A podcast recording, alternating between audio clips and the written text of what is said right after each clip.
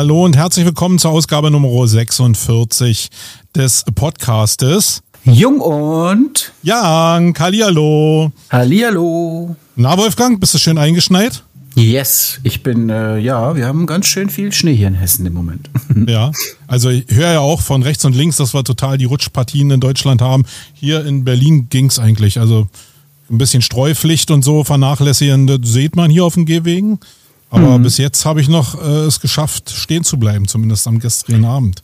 Ich war heute in der Agentur und habe tatsächlich auch wieder meine drei Kilometer Mittagsrunde gedreht, auch im Schneegestöber. Aber ich habe ja. vorher noch mal Schnee geschoben. Eine Kollege hatte morgens und ich habe dann mittags gesehen, ist immer noch der Weg ist schon wieder voll.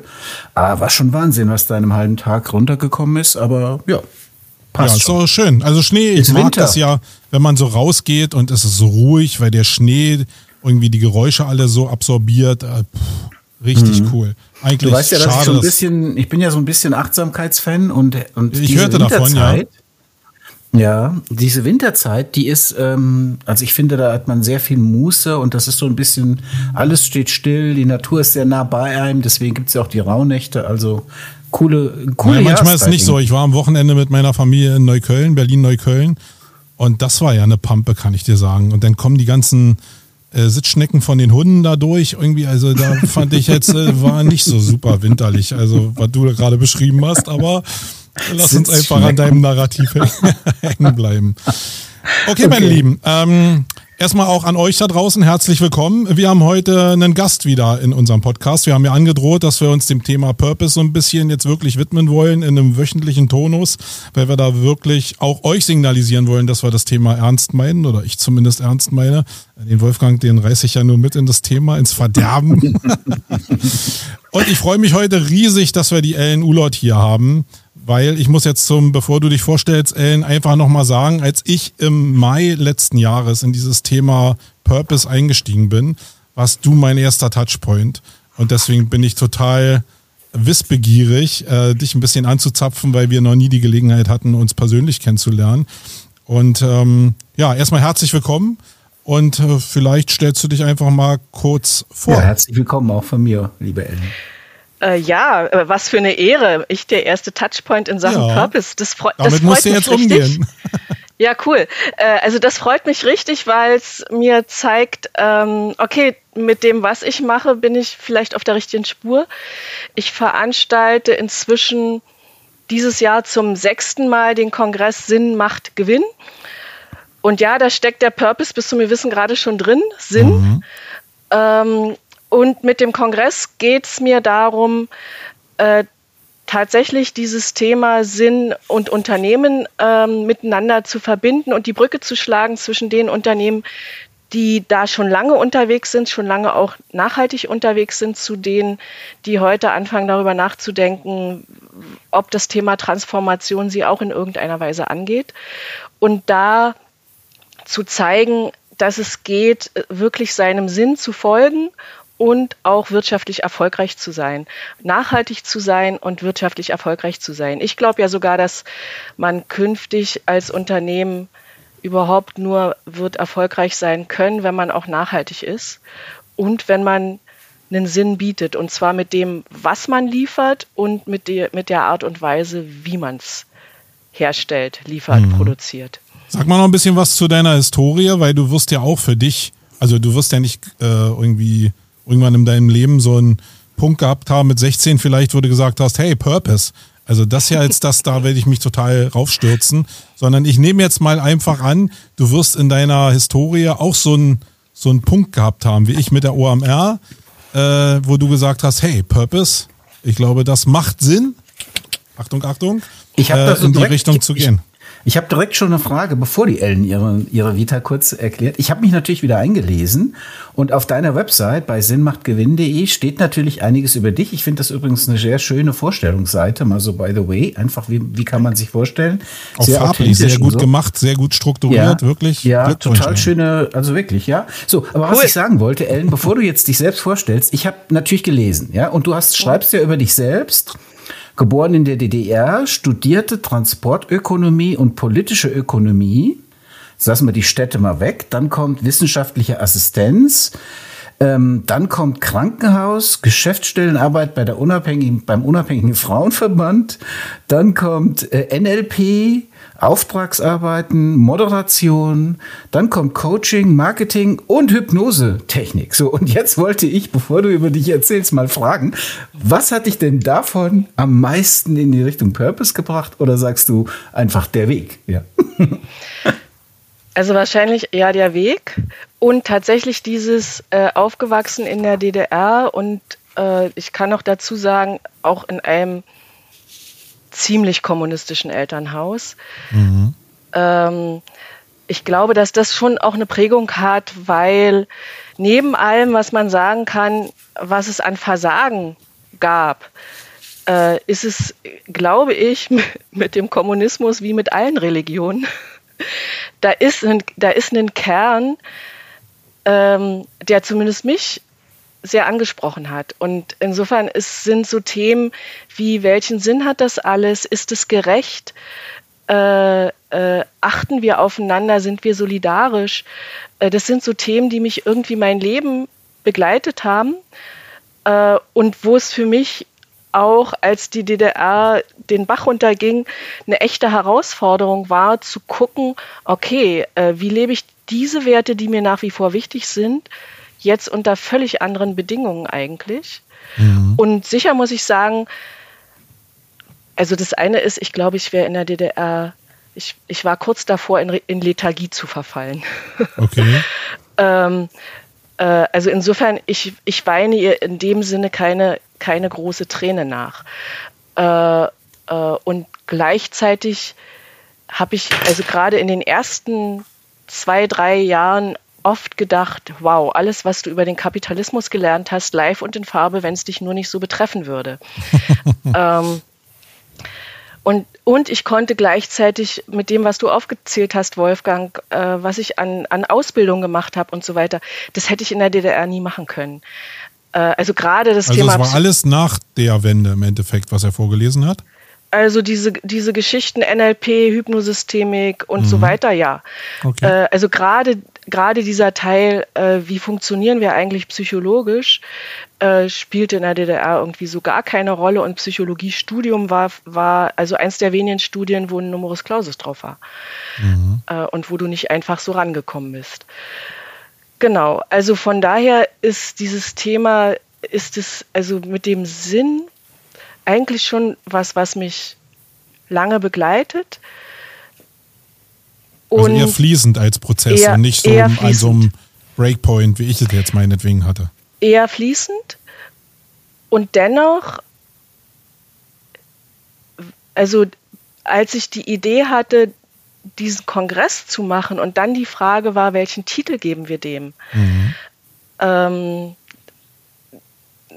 da haben wir eine ganze Weile gesucht. Es gab ein paar Titel, die andere hatten, wo ich so gedacht habe, wenn, wenn die den nicht schon hätten, würde ich ihn gerne haben wollen. Okay. Zum Beispiel, Zum Beispiel? gibt es es gibt das Business Unusual Forum äh, in Münster, mhm. wo ich so gedacht habe, Business Unusual ist schon cool. Ähm, und als wir diesen also das und, und das Thema Sinn war dann relativ schnell, dass das das sein könnte, weil es genau aus meiner Sicht wirklich darum geht. Ich glaube, dass also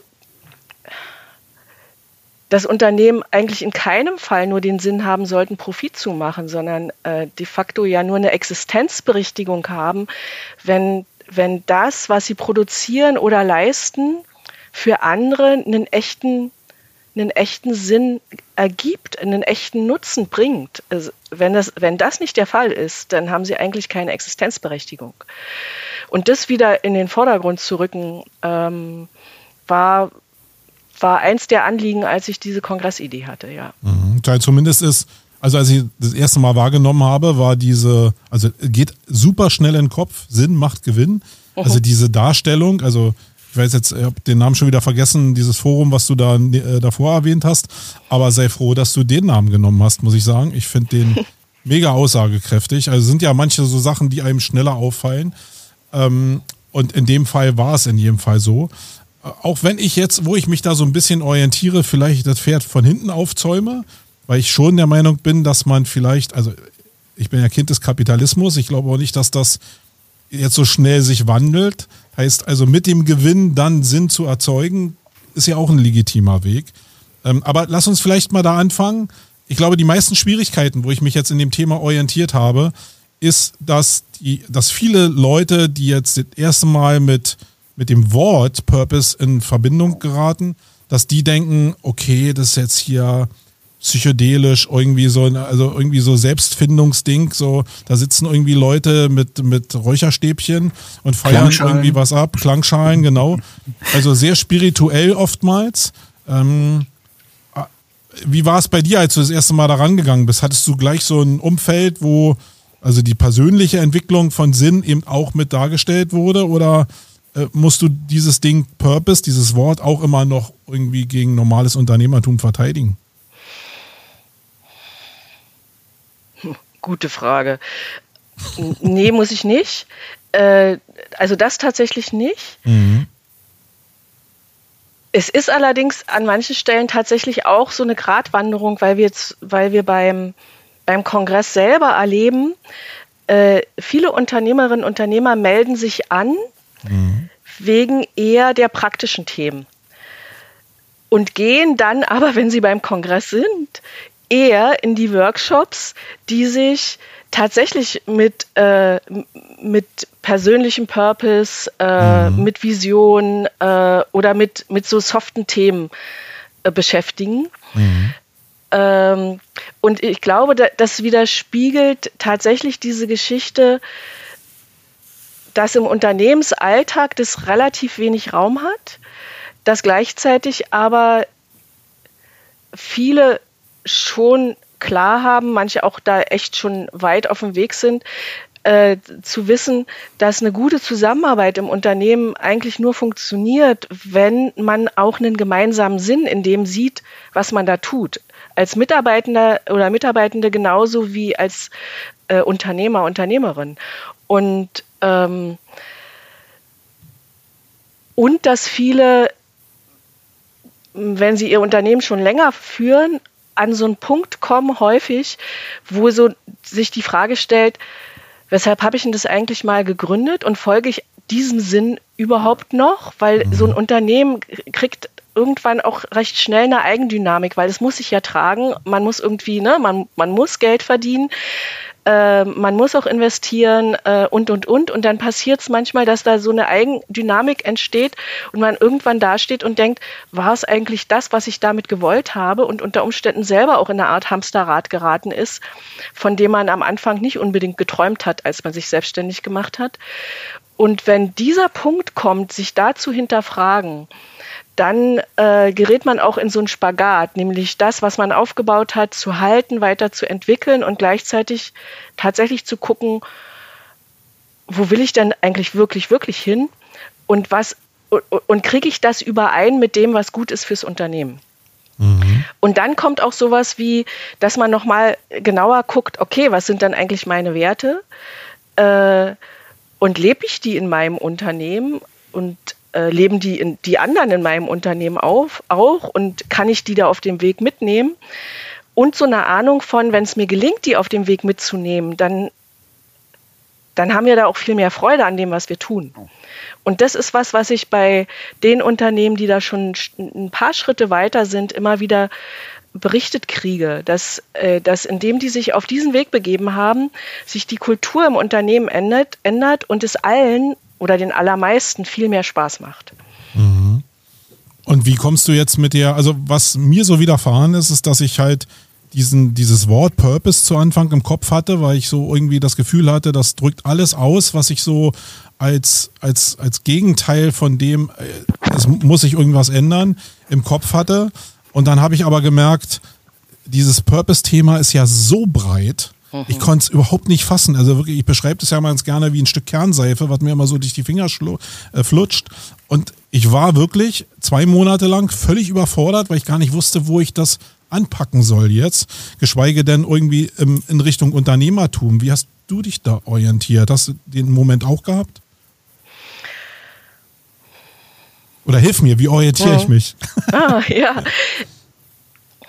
Das ist möglicherweise aus deiner Position heraus tatsächlich schwieriger, als es für mich war.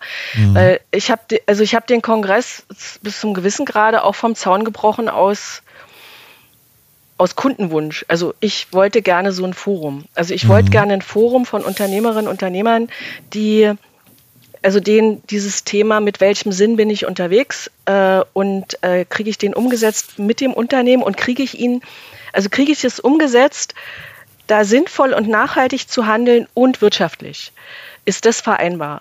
Und dafür Beispiele zu suchen, das war so mein Antrieb. Mhm. Und dann habe ich erstmal in meiner Kraut geguckt, wen habe ich denn da an Beispielen, habe die angesprochen und dann ist daraus so ein Stückchen Schneeball entstanden und daraus auch sowas entstanden, wie da drauf zu kommen, dass es eben sowas gibt wie die Purpose Stiftung, ähm, also äh, die ja ermöglicht, dass man den Sinn und Zweck seines Unternehmens irgendwie so festtackert, dass das kein anderer mehr ähm, einfach verändern kann mhm. und auch nicht durch irgendwie wird weggekauft verändert werden kann.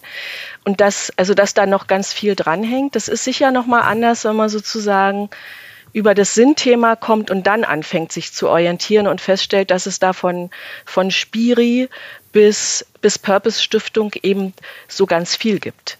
Spiri nennst du das, ja? Spiritualitäten meinst du ja. sicherlich. Spiri. Sehr schön. Du hast, ja, du hast ja eben gesagt, und das fand ich total treffend beschrieben, dass ein Unternehmen sich entwickelt und gerade, also meine Agentur ist zum Beispiel oder unsere Agentur ist 25 Jahre alt geworden dieses Jahr. Das heißt, du hast geregelte Prozesse, du hast geregelte Abläufe, du hast ein gewisses, äh, ja, wie soll ich sagen, Automatismus-Level erreicht und plötzlich merkst du so ein bisschen zu deinem persönlichen Unternehmer oder als Mensch äh, zu deinem Spirit passt es vielleicht gar nicht mehr so ganz genau. Also du hast es ja vorhin auch so in etwa beschrieben. Und die Frage, und du hast gesagt, die Unternehmen, die schon einen Schritt weiter sind, daraus lese ich, dass es so eine Art Prozess gibt, den man gehen kann, um diesen Sinn zu finden, also den Gewinn nicht zu reduzieren und gleichzeitig den Sinn mehr mit reinzupacken. Mhm. Und die Frage ist, wie, wie ist denn so ein Weg? Kannst du den beschreiben? Gibt es eine goldene Sinn macht Gewinn-Schablone oder wie, wie läuft das ab?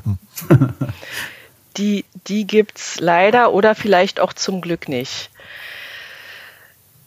Aber Schritte, die, was ich beobachte, welche Schritte dabei immer wieder eine Rolle mitspielen, ist ähm, zumindest bei den Unternehmen, die in irgendeiner Weise Inha Inhaber geführt, Familien geführt sind, ähm, tatsächlich die Frage bei den Unternehmern, Unternehmerinnen, was ist denn eigentlich mein tieferer Sinn in diesem Leben? Und inwieweit ver verwirkliche ich den tatsächlich über mein Unternehmen? Oder vielleicht im Moment gerade noch nicht. Also wenn, wenn sowas eintritt, wie dass man das Gefühl hat, man ist der inzwischen der Gefangene, die Gefangene des eigenen Unternehmens, äh, dann geht da vermutlich was auseinander. Äh, vielleicht nur in der Art und Weise, wie es organisiert ist, äh, vielleicht aber auch, weil die Ausrichtung nicht stimmt. Und sich da, also sich darüber erstmal klar zu werden, ist, glaube ich, soweit ich das beobachtet habe, bei anderen auch immer einer der ersten Schritte. Und dann folgt daraus als nächstes tatsächlich auch der Schritt, sich anzugucken, ähm, also wie hoch ist die Übereinstimmung dessen, was ich mit meinem Unternehmen tue und bewirke, mit dem, was ich glaube, was mein eigener Sinn im Leben ist. Und und dann folgen Anpassungsschritte, gegebenenfalls, vielleicht auch Umgestaltungsschritte. Was ganz häufig auch passiert, ist, dass man im ersten Moment denkt, oh, das geht irgendwie gar nicht zusammen und dass das manchmal noch ein bisschen mehr Gehirnschmalz braucht, das zu finden, wie es zusammengehen könnte. Und da ist dann häufig die Frage, was ist denn das, was das Unternehmen anbietet ähm, und was es damit sozusagen für die Welt bedeutet. Und wenn das, was das Unternehmen an sich anbietet, was ist, was die Welt auch braucht, dann gibt es immer auch Möglichkeiten zu sagen, okay, dann kann ich darin genau meinen persönlichen Sinn auch verwirklichen, dann braucht es vielleicht nur eine, nur in Anführungsstrichen, eine andere Art und Weise, miteinander zu arbeiten, vielleicht auch mit den Kunden zu kommunizieren und vielleicht auch so Anpassungsschritte wie, kriegen wir das noch nachhaltiger, kriegen wir das noch klimafreundlicher, kriegen wir sozusagen den, also was ist der wirklich beste Nutzen, den wir da bieten können. Ähm, wenn man feststellen sollte, oh, eigentlich sollte es mein Geschäftsmodell gar nicht geben, dann wird es schwieriger. Und es dann durchziehen, durchziehen, dann wieder auf Kapitalismus zeigen. äh, und es gibt tatsächlich auch, auch Unternehmer äh, oder auch Manager, die in relativ weit oben in, äh, in Unternehmenshierarchien waren, die dann ausgestiegen sind mhm. und gesagt haben, nee, mache ich nicht mehr. Äh, also auch das kann die Konsequenz sein, wenn man sich anfängt, damit zu beschäftigen, was ist denn der eigentlich, also was ist für mich denn der Sinn meines Lebens? Aber das ist häufig der erste Schritt. Äh, und wenn man den hat, dann folgen die nächsten Schritte und dann kann man, kann man aber auch andere einladen, da mitzutun, weil man genau auf der Ebene connecten kann. Ich muss noch mal einmal, ich meine, macht man zwar nicht, wenn man äh, eine Frau irgendwie im Podcast hat, ich mache es aber trotzdem mal. Äh, ich würde jetzt einfach mal einen Raum schmeißen, so rein ketzerisch. Das ist ein Thema vielleicht, was auch nur Leute in unserer Altersregion beschäftigt. Also äh, ich bin 54. Wolfgang, wie alt bist du? Ich könnte dein Vater sein. Also du könntest mein Vater sein, also ähm, viel, viel älter noch. Und Ellen ist hier die Jüngste in unserem Kreis. Also, ähm, aber ist es vielleicht höre ich oft, ist es ein Altersding, dass man sich eher äh, im höheren Alter über dieses Purpose-Ding Gedanken macht und die Jungschen interessiert das überhaupt gar nicht? Also ja. Jungschen Unternehmer? Ja und nein. Ähm, es ist bis zum gewissen Grade ja ein Altersding, weil wir in unserer, in unserer persönlichen Entwicklung mhm. letztlich schon verschiedene Phasen durchmachen.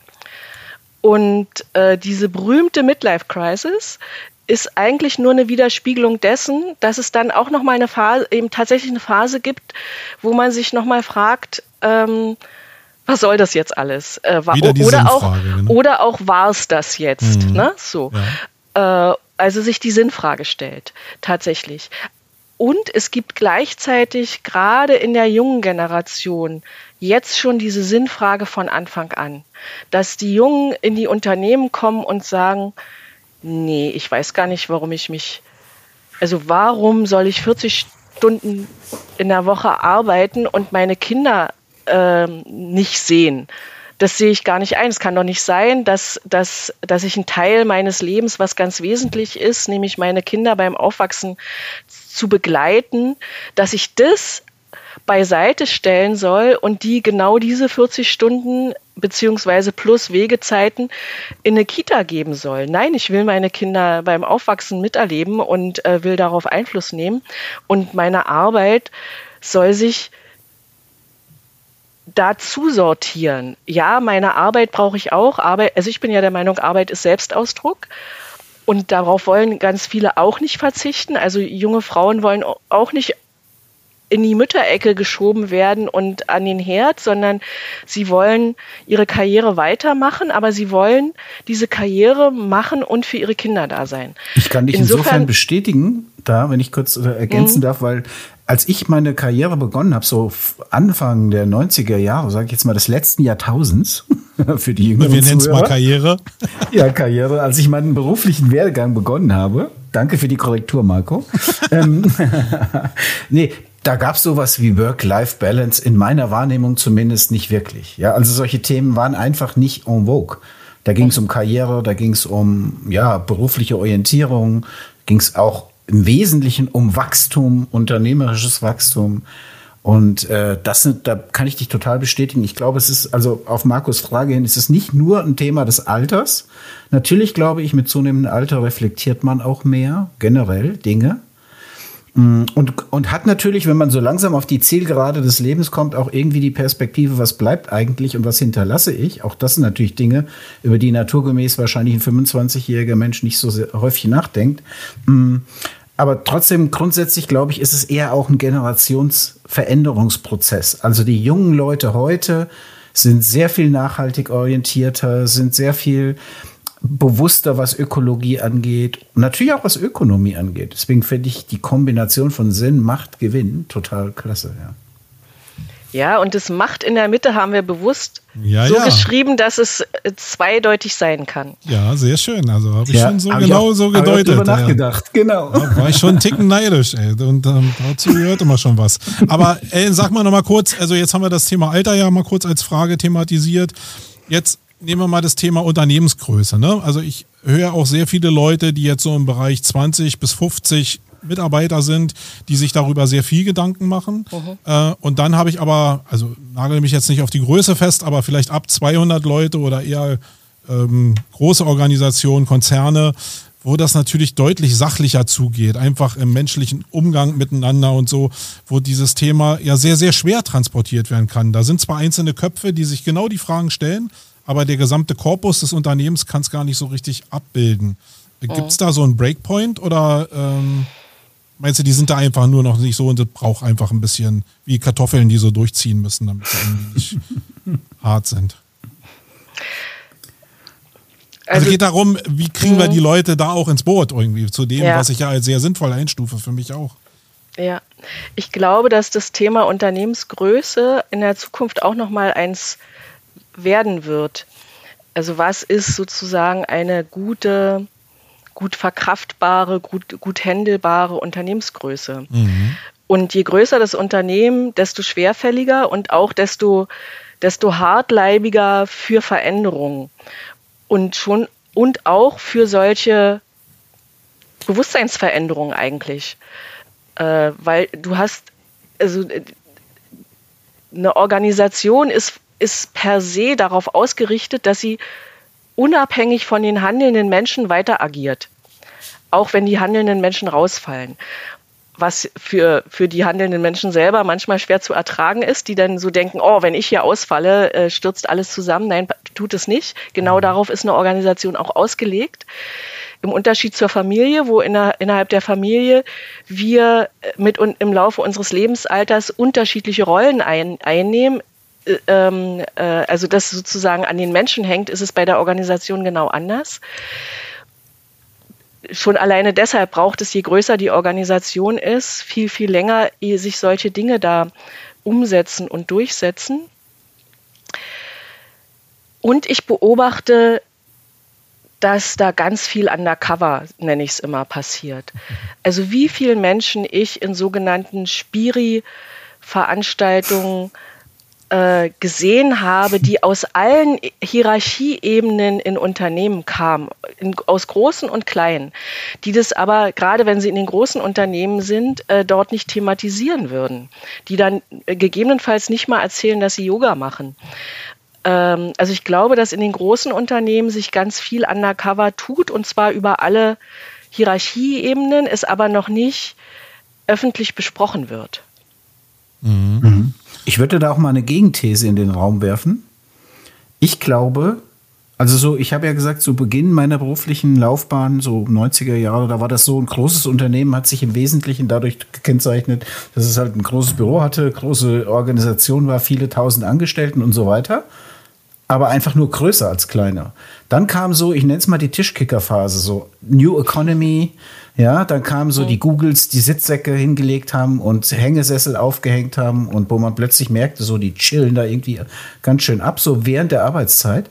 Und ich finde, mittlerweile hat sich das ein bisschen gewandelt. Ich kenne ein paar Leute, die Magdalena Rogel zum Beispiel, liebe Grüße, oder so andere, die ich digital verfolge, die bei der Telekom arbeitet. Und ich merke, dass da tatsächlich so ein Mindset-Change stattfindet. Und ich finde, dass gerade diese großen Unternehmen, ich meine, ich habe ja selbst, bin ja selbst in einem sehr kleinen Unternehmen beschäftigt, aber gerade diese großen Unternehmen haben natürlich auch die Power oder viel, oft auch die Energie, zu sagen, vier Tage Woche oder keine Ahnung, irgendwelche Boni oder irgendwelche persönlichen Entwicklungsmodelle und auch entsprechende Weiterbildungsprogramme, glaube ich, sind in großen Organisationen heute viel mehr en vogue, als es noch vor ein paar Jahren war. Mhm. Ja, also stimme ich zu. Und da gibt es da gibt's zum Teil so, so widerstrebende Bewegungen, äh, dass da, dass da eine große Freiheit ist, auch eine große Freiheit, welche Weiterbildung sich die, die Menschen suchen nicht nur vorgeschrieben kriegen, so du gehst da jetzt mal hin, sondern auch äh, sich frei auswählen können, bis hin auch zu solchen Geschichten wie freigestellt zu werden für, keine Ahnung, soziales Engagement oder ähnliche Geschichten. Mhm. Äh, ist ja in einigen großen Unternehmen inzwischen auch total üblich.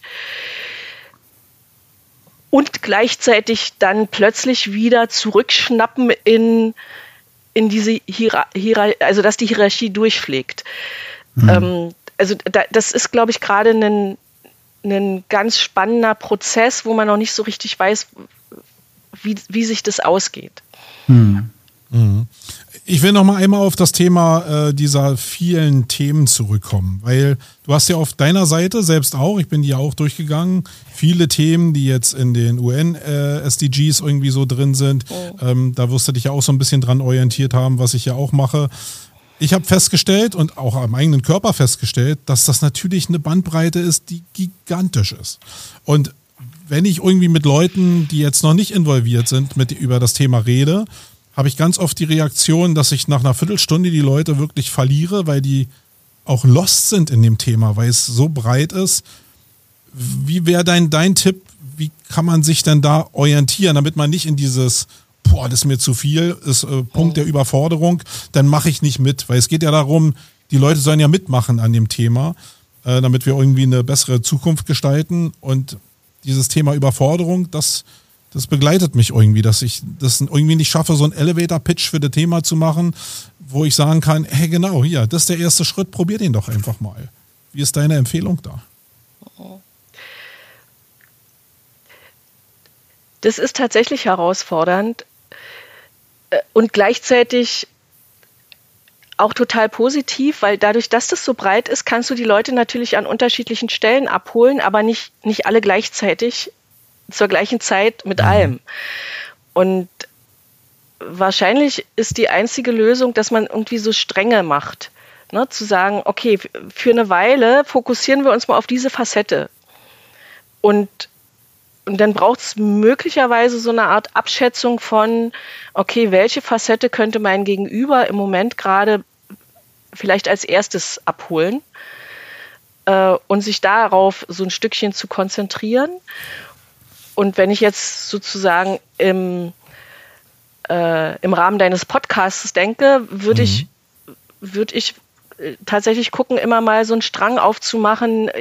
Wir, wir machen mal mehrere Folgen zu dieser Facette und dann machen wir vielleicht die nächsten Folgen zu dieser Facette. Ähm, und sich da zu überlegen, welche Stränge sind es denn eigentlich? Sich so eine Art, weiß ich nicht, Flowchart oder irgendwie sowas zu machen. Ne? Also, was sind denn, Ellen, was sind denn aus deiner Sicht so die, die zwei, drei Stränge oder die, die Mainstream-Themen, wo du sagst, damit holst du Leute ab im, im Purpose-Bereich. Hast du da welche oder sagst du, nee, das ist so mannigfaltig, äh, das hängt sehr individuell von den Menschen ab?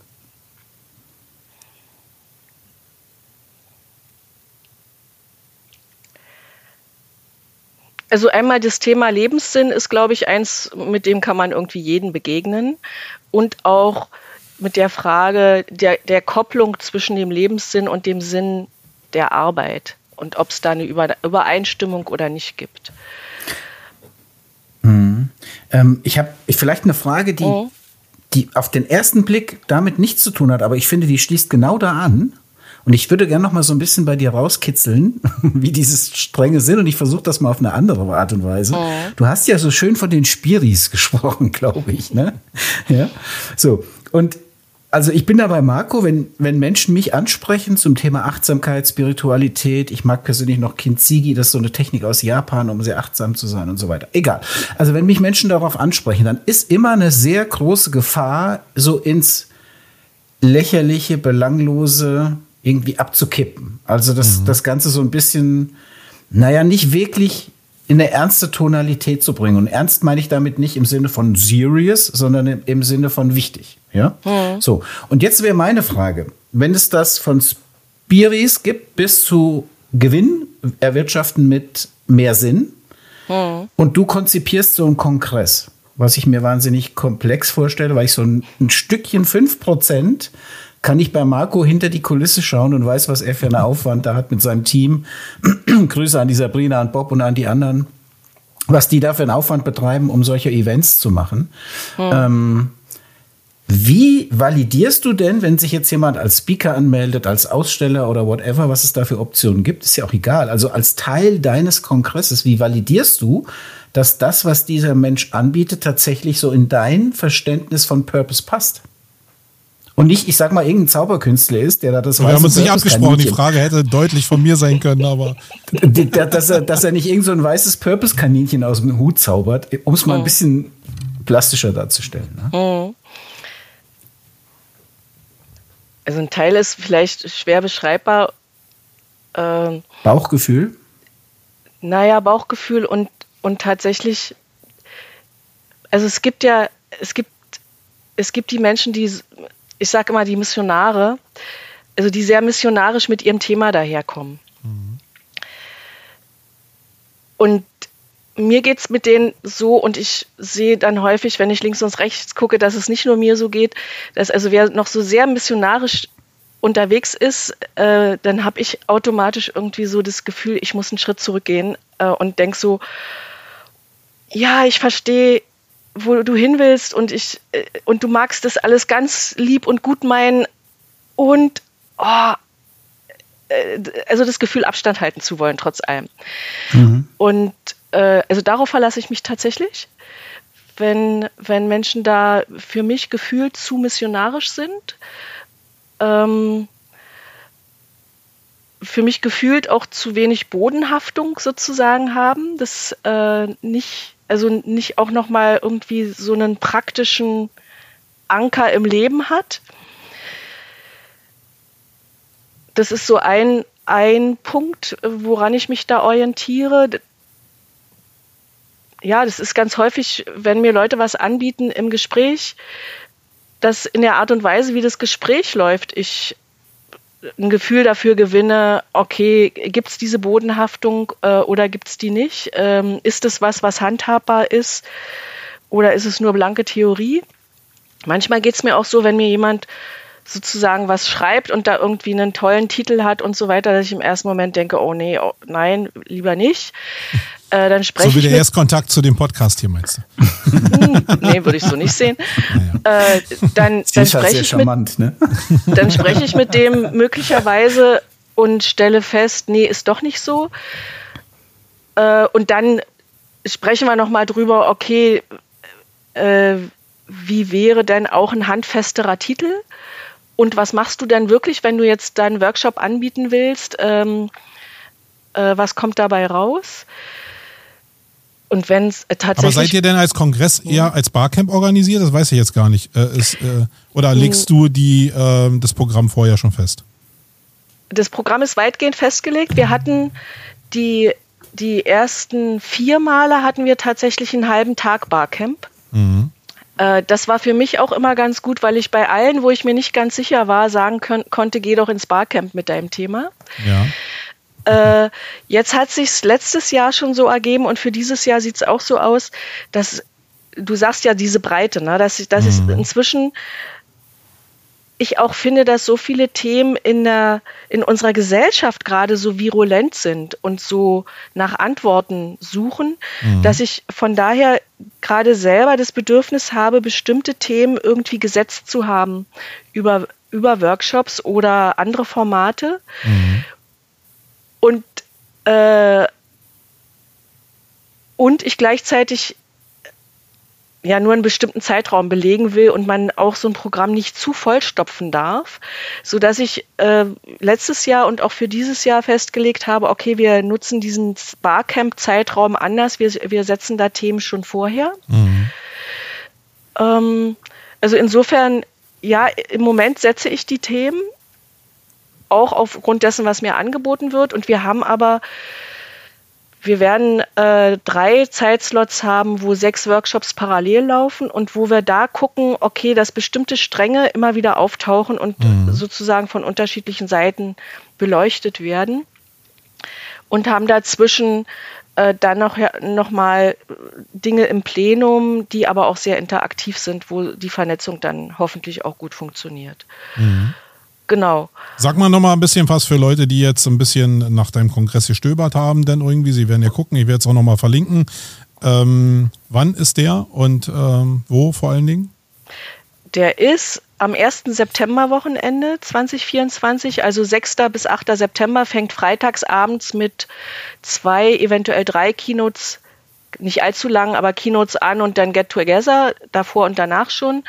Dann ist Samstag äh, tatsächlich so dieser Tag mit den Workshops und anderen interaktiven Geschichten und Sonntag auch nochmal ein Slot Workshop und dann ein oder zwei Schlusskeynotes und dann fliegt man wieder auseinander. Wie viele Teilnehmer habt ihr da? Also wir hatten bisher um die 100. Wir sind dies Jahr auf dem Trip zu sagen, wir hätten gerne 150 bis 200 mhm. und sind da im Moment auch auf einem ganz guten Weg mit der Anmeldezahl, die wir jetzt schon haben.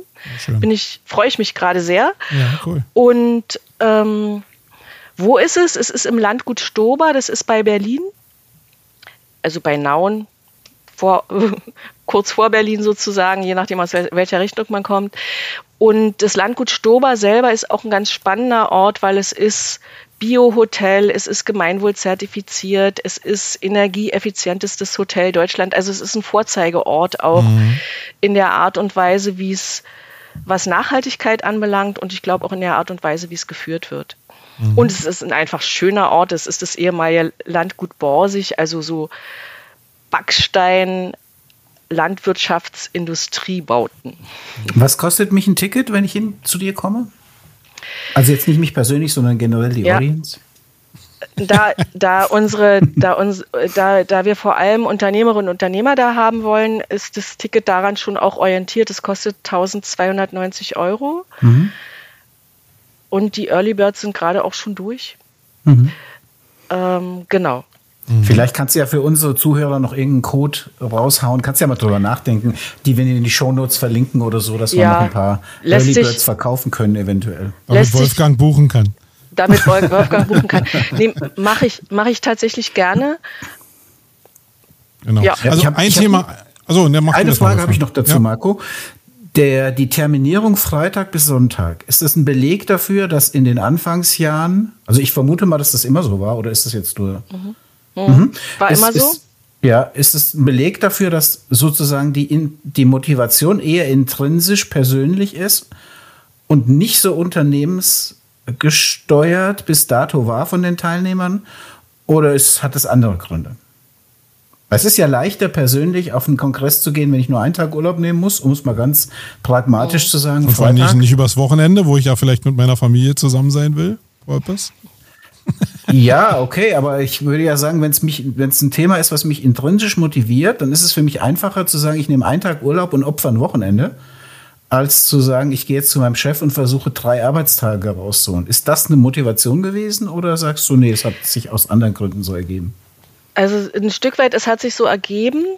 Das liegt vielleicht auch daran, dass es, es gab, es gab einen Vorläufer, der mm, auch tatsächlich ganz anders aussah, aber als der wegfiel, habe ich gedacht, da entsteht jetzt gerade eine Lücke äh, und die besetzt gerade niemand. Äh, dann gehe ich doch da rein und dann mache ich so, wie ich es gerne hätte.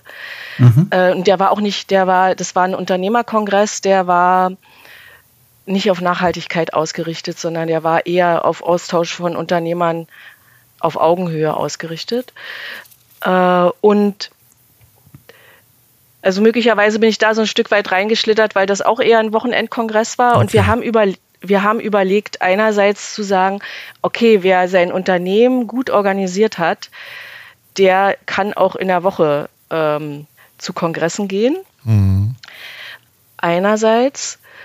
Ähm, andererseits, da wir schon auch gestartet sind mit so einem Fokus eher auf kleinere Unternehmen, ist es in kleineren Unternehmen halt doch so, dass auch der Unternehmer, die Unternehmerin ähm, häufig auch operativ noch mitgefordert ist. Und dann ist natürlich auch so eine Überlegung, wie viel Zeit hm. aus der Woche schneide ich mir da raus? Ja, nein, vielleicht also es hat sich so ergeben und äh, ihr stecht gerade in so eine Lücke rein. Wir haben nämlich gerade letzte Woche darüber gesprochen, so im Sinne von, okay, 2025 und weiter, ob man möglicherweise das, äh, den Termin in der Woche nochmal ändert oder nicht. das ist natürlich, also auch nach so einer Zeit, das ist jetzt der sechste Kongress, da fängt man dann nochmal an, eben auch nochmal zu hinterfragen, was ist, was hat sich bewährt, was sollten wir beibehalten und an welchen Stellen kann man vielleicht auch nochmal schrauben, damit es interessant bleibt und auch Neues wieder reinkommt. Mhm. Also ich würde noch eine letzte Frage stellen, ähm, bevor wir dann in den Mediatipp gehen. Ähm, mir wäre nochmal wichtig, was meine Berührungspunkte auch so betrifft, ist diese rote Linie. Also dieses Purpose-Thema ist super und man kann sich mit den richtigen Menschen auch super da austauschen, muss ich sagen. Sind alles wirklich unheimlich inspirierende und nette Menschen und offene Menschen, die ich da kennengelernt habe. Aber die gibt es ja jetzt auch bei Shell, bei allen, äh, also Shell ist jetzt, also Esso, alle Mineralölkonzerne oder oh. irgendwelche fossilen Brennstoffkonzerne. Ähm, oder Waffenproduzenten. Jetzt, ja, oder Waffenproduzenten, genau. äh, wo machst du da, äh, wo ziehst du da persönlich für die, gibt es eine rote Linie, die du ziehst? Und wenn ja, ähm, ist es nicht unfair gegenüber den Leuten, die in diesen großen Maschinenkonzernen, die Teil dieses Wandels hundertprozentig werden, ähm, die nicht zu unterstützen, sondern die auszusperren. Sperrst du sie aus?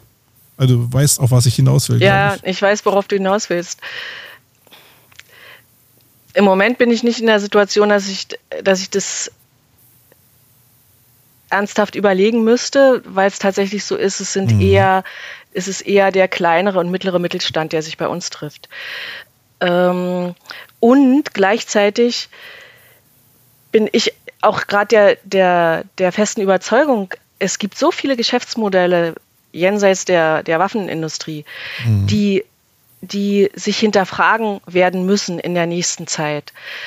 Ähm, dass ich es genauso sehe, wie du, wie du sagst. Äh, jemand, der jetzt, der jetzt noch ähm, keine Ahnung, mit Autos unterwegs ist oder als Autohaus unterwegs ist und anfängt darüber nachzudenken, wie die Zukunft von Autohäusern aussehen wird, äh, ist mir da willkommen, weil er denkt darüber nach.